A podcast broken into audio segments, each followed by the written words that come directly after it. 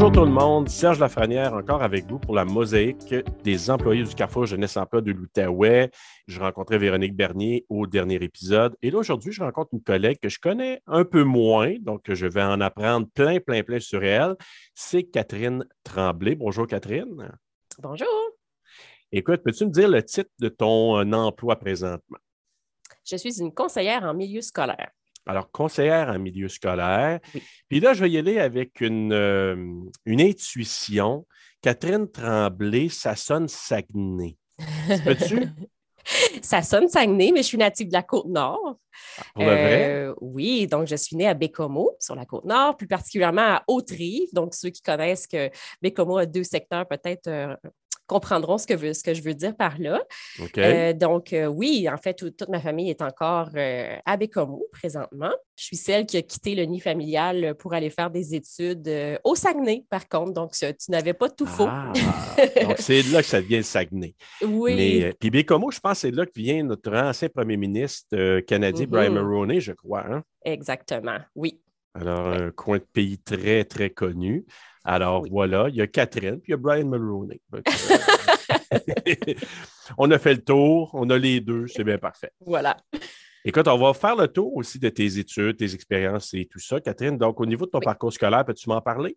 Oui, en fait, euh, ben, c'est ça. Hein. J'ai fait ma scolarité primaire, secondaire, donc à Bécomo, et ainsi que mon cégep, en fait. Euh, et j'ai quitté pour le Saguenay pour euh, l'université. Donc, je suis allée faire mon bac en enseignement du français.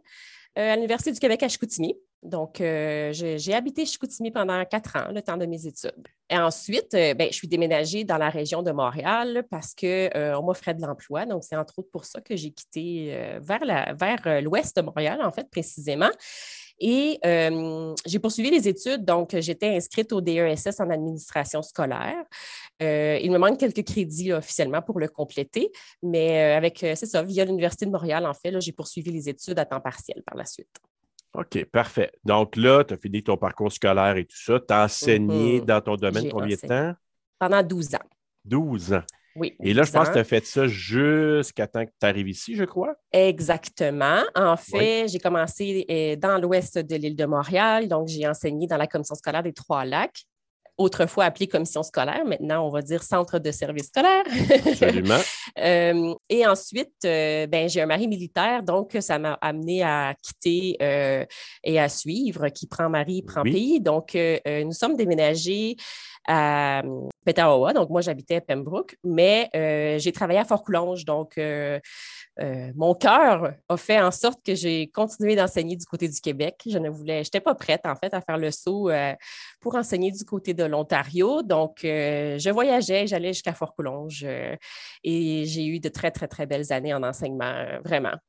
Et là, tu parles de voyager. C'était combien de temps, là, euh, ton fameux Je faisais à peu près 40 minutes. Là. C'est pas, euh, pas énorme, mais quand même. Là, c'est, assez que j'aurais pu travailler à 5 minutes de chez moi, mais euh, les jeunes que j'ai rencontrés à Fort-Colomb, étaient tellement attachants que c'était vraiment c'était non négociable. Je suis restée là. En plus, tu avais le Québec tatoué sur le cœur. Donc, et voilà. on, et voilà. continue au Québec. Exact. On va aller dans nos questions un petit peu plus givrées, Catherine. Donc, est-ce qu'il y a un mot que tu as mal prononcé toute ta vie? plusieurs. Euh, oui, il y en a d'autres qui m'ont dit ça. Peut-être que j'ai une liste, mais on va en prendre un ou Plusieurs, parce que ben, malgré que je sois une enseignante de français et que je devrais avoir un langage soigné, euh, je ne suis pas quelqu'un qui se prend nécessairement au sérieux dans son quotidien. Donc, euh, j'ai mon franc-parler euh, dans ma vie personnelle, on va dire ça comme ça. Euh, mais le mot qui fait souvent rire beaucoup l'entourage, c'est le fait que je ne prononce pas bien un grilled cheese, je vais dire un gris cheese. J'ai toujours dit un, gris cheese. Je pense que ça vient un peu de la côte nord, en fait, aussi, là, euh, ou le fameux une beigne au lieu de un beigne. Là, ça ah, aussi, ça fait bien rire les gens. Oui, je sais. Ah, Je dis une beigne, oui. C'est ça. Mais c'est le genre de choses ouais, que je ne dis pas correctement. Je le sais que c'est pas bon, mais je le dis pareil. J'ai connu des gens dans le coin de la ville de Québec qui disaient ça aussi. qui féminisaient des mots masculins. Oui. Ouais. ouais. Mais c'est plus beau. oui, ça sonne, ça sonne autrement. C'est, oui, ça. Ça, donne le goût peut-être de manger plus la beigne que le beigne, je ne sais pas. Mais en tout cas, ça sonne bien. Donc, euh, est-ce que tu as suivi des tendances mode euh, par le passé que tu dis maintenant? Euh, Ouf, oui. Je ne reviendrai pas à ça nécessairement? Oui, ben écoute, il y a eu l'époque euh, des pantalons, euh, on va dire en stainless, les pantalons brillants avec un petit peu la patte d'éléphant, jambes évasées. et avec ça venaient les, chandails brillants et la ligne de brillant en dessous des yeux dans le maquillage. C'était comme oh, des époques un peu brillantes. Là. Donc, oui, la couleur sur les yeux avec les brillants et les pantalons brillants qui allaient avec.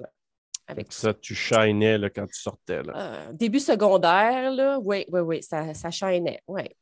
Oui, puis ça, tu encore là, comme je disais à d'autres avant, c'est pas nécessairement des choses qu'on veut qu'ils reviennent ou qui. Ah, ça, non, ça, non. Mais là, apparemment, le pantalon pâte d'éléphant va revenir, mais non, le pantalon stainless, je ne le souhaite pas.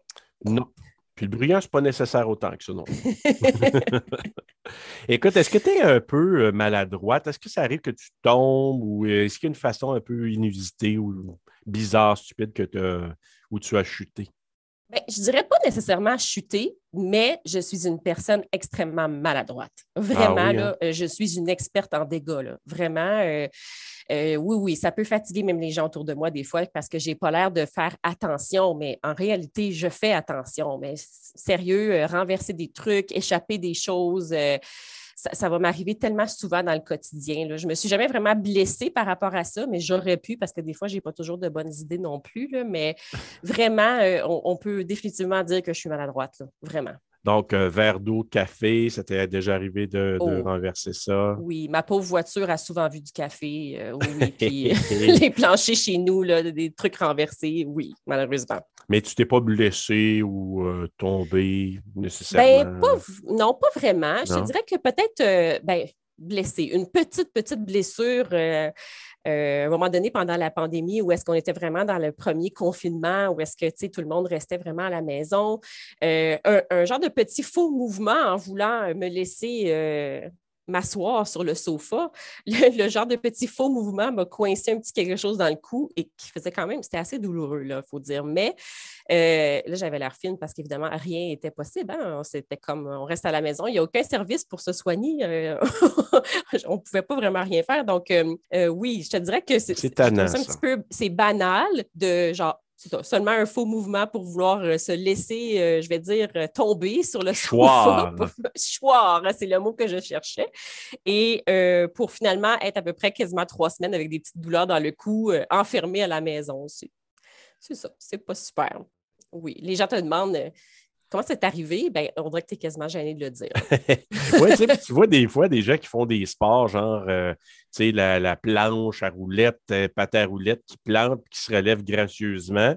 Ouais. tu te laisses choix, puis tu es, euh, un torticolis. T'es blessé. un problème pendant trois semaines. Exact. Est-ce que tu as des suggestions d'activités pour nos auditeurs, nos collègues qui aimeraient peut-être entendre des suggestions? As-tu des choses que tu aimerais peut-être partager? des choses que j'aimerais partager. C'est sûr que je suis récemment établie euh, à Gatineau parce que je suis, en fait, je suis arrivée ici l'été dernier au mois de juillet. Donc, euh, je connais, euh, bon, quand même un peu là, rapidement les choses autour, mais pas non plus, je ne suis pas l'experte de la région en tant que telle. mais ça peut être hors de la région aussi, par exemple. OK, hors de la région. Ah, ben oui, ben là, je vais suggérer aux gens d'aller visiter la Côte-Nord. Ça, c'est sûr que ben oui. c'est ça. Il faut y aller, là, il faut voir parce que c'est tellement un bel endroit, surtout les amateurs de plein air ne euh, se trompent pas, là, vraiment. Euh, pour aller camper, c'est sûr que c'est, ce sont les plus beaux paysages, on va dire ça, c'est certain. Euh, d'aller visiter la Côte-Nord, c'est sûr. suggestion d'activité, ben, une que j'ai défait deux fois quand même dans la dernière année, c'est d'aller au parc Omega. Si ben vous aimez les animaux, moi, ça fait deux fois que j'y vais. Puis à chaque fois, je suis vraiment aussi aussi énervé que mon fils, en fait. Donc, euh, j'adore pouvoir aller nourrir les animaux. Puis, je trouve vraiment que c'est le fun comme activité. Euh, c'est une belle journée en famille aussi. Donc, euh, c'est quelque chose que j'ai beaucoup aimé quand même.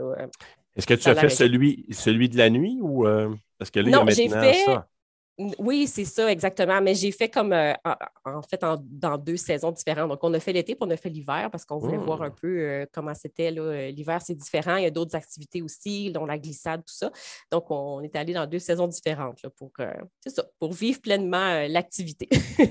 En tout cas, je me, je me promets, j'en ai parlé avec, avec la familia, donc que pendant les vacances, on va sûrement aller se Euh, on va aller se taper euh, l'activité de nuit. On l'a déjà fait quand elle était petite. On l'a fait à quelques reprises, nous aussi, l'Oméga. Mais d'aller faire la nuit, je pense que ça pourrait être une belle expérience. Il y a la possibilité aussi de dormir avec les loups maintenant, hein, dans les chalets qui donnent dans l'enclos des loups. apparemment, c'est assez impressionnant. On peut les voir quand même de près sur place, mais apparemment, c'est quelque chose vraiment à vivre là, aussi. Supposément, alors, euh, ben, cher auditeur, ça vous tente. Là, vous avez plein d'idées, puis euh, ça, c'en est une qui peut être très, très euh, accessible. C'est pas si loin, c'est comme maximum une heure à peu près ici. Donc, mm-hmm. ça se fait très bien. écoute, là, on est rendu au moment des affirmations. Donc, avant d'y aller avec tes trois affirmations, je vais rappeler les affirmations de notre collègue Véronique Bernier qui passait avant toi. Et je vais te demander de d'essayer d'identifier son mensonge.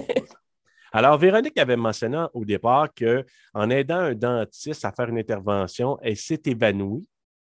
Donc, il a fallu que le dentiste l'aide comme tel avant qu'elle tombe par terre parce qu'elle s'enlignait sur le bord d'un bureau, je crois.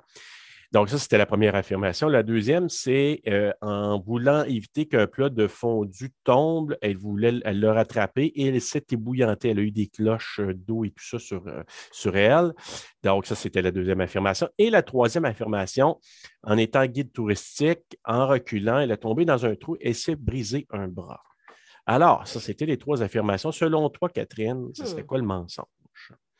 Le, le mensonge, moi, je dirais le dentiste. C'est le dentiste, selon toi? Oui.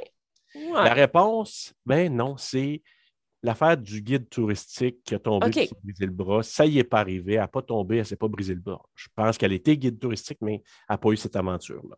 Oh, Alors voilà, c'était le mensonge de Véronique.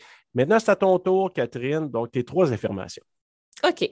Première affirmation, euh, je me suis mariée en secret avec deux témoins et j'ai annoncé euh, la nouvelle à la famille le lendemain le lendemain du mariage. Affirmation 1. Euh, la deuxième, je suis déjà entrée dans ma chambre d'hôtel pour laquelle j'avais ma clé et tout ça, euh, mais j'y ai trouvé dans la chambre un homme en sous-vêtements. Oh. Et euh, malgré que je sois devenue enseignante, je n'aimais pas l'école pendant mon primaire et mon secondaire. OK. Donc, je vais avoir quelques petites questions. Tu te doutes bien sur tes trois ben affirmations. Ben oui. Mariage en secret, ça a été planifié à l'avance, ça? Euh, je te dirais non, pas, tellement euh, à l'avance, mais vraiment du court, court terme. Euh, donc, non, c'est ça. Très peu de planification, quelque chose d'assez rapide. mon mari quittait pour l'Afghanistan, donc c'était une façon un peu d'officialiser tout ça. Et donc, oui, dans un délai assez court, dans le fond, on a pris une décision et on s'est dit, on fait ça secrètement, mais on annonce tout ça le lendemain à la famille, ça va être, ça va être comique un petit peu. OK.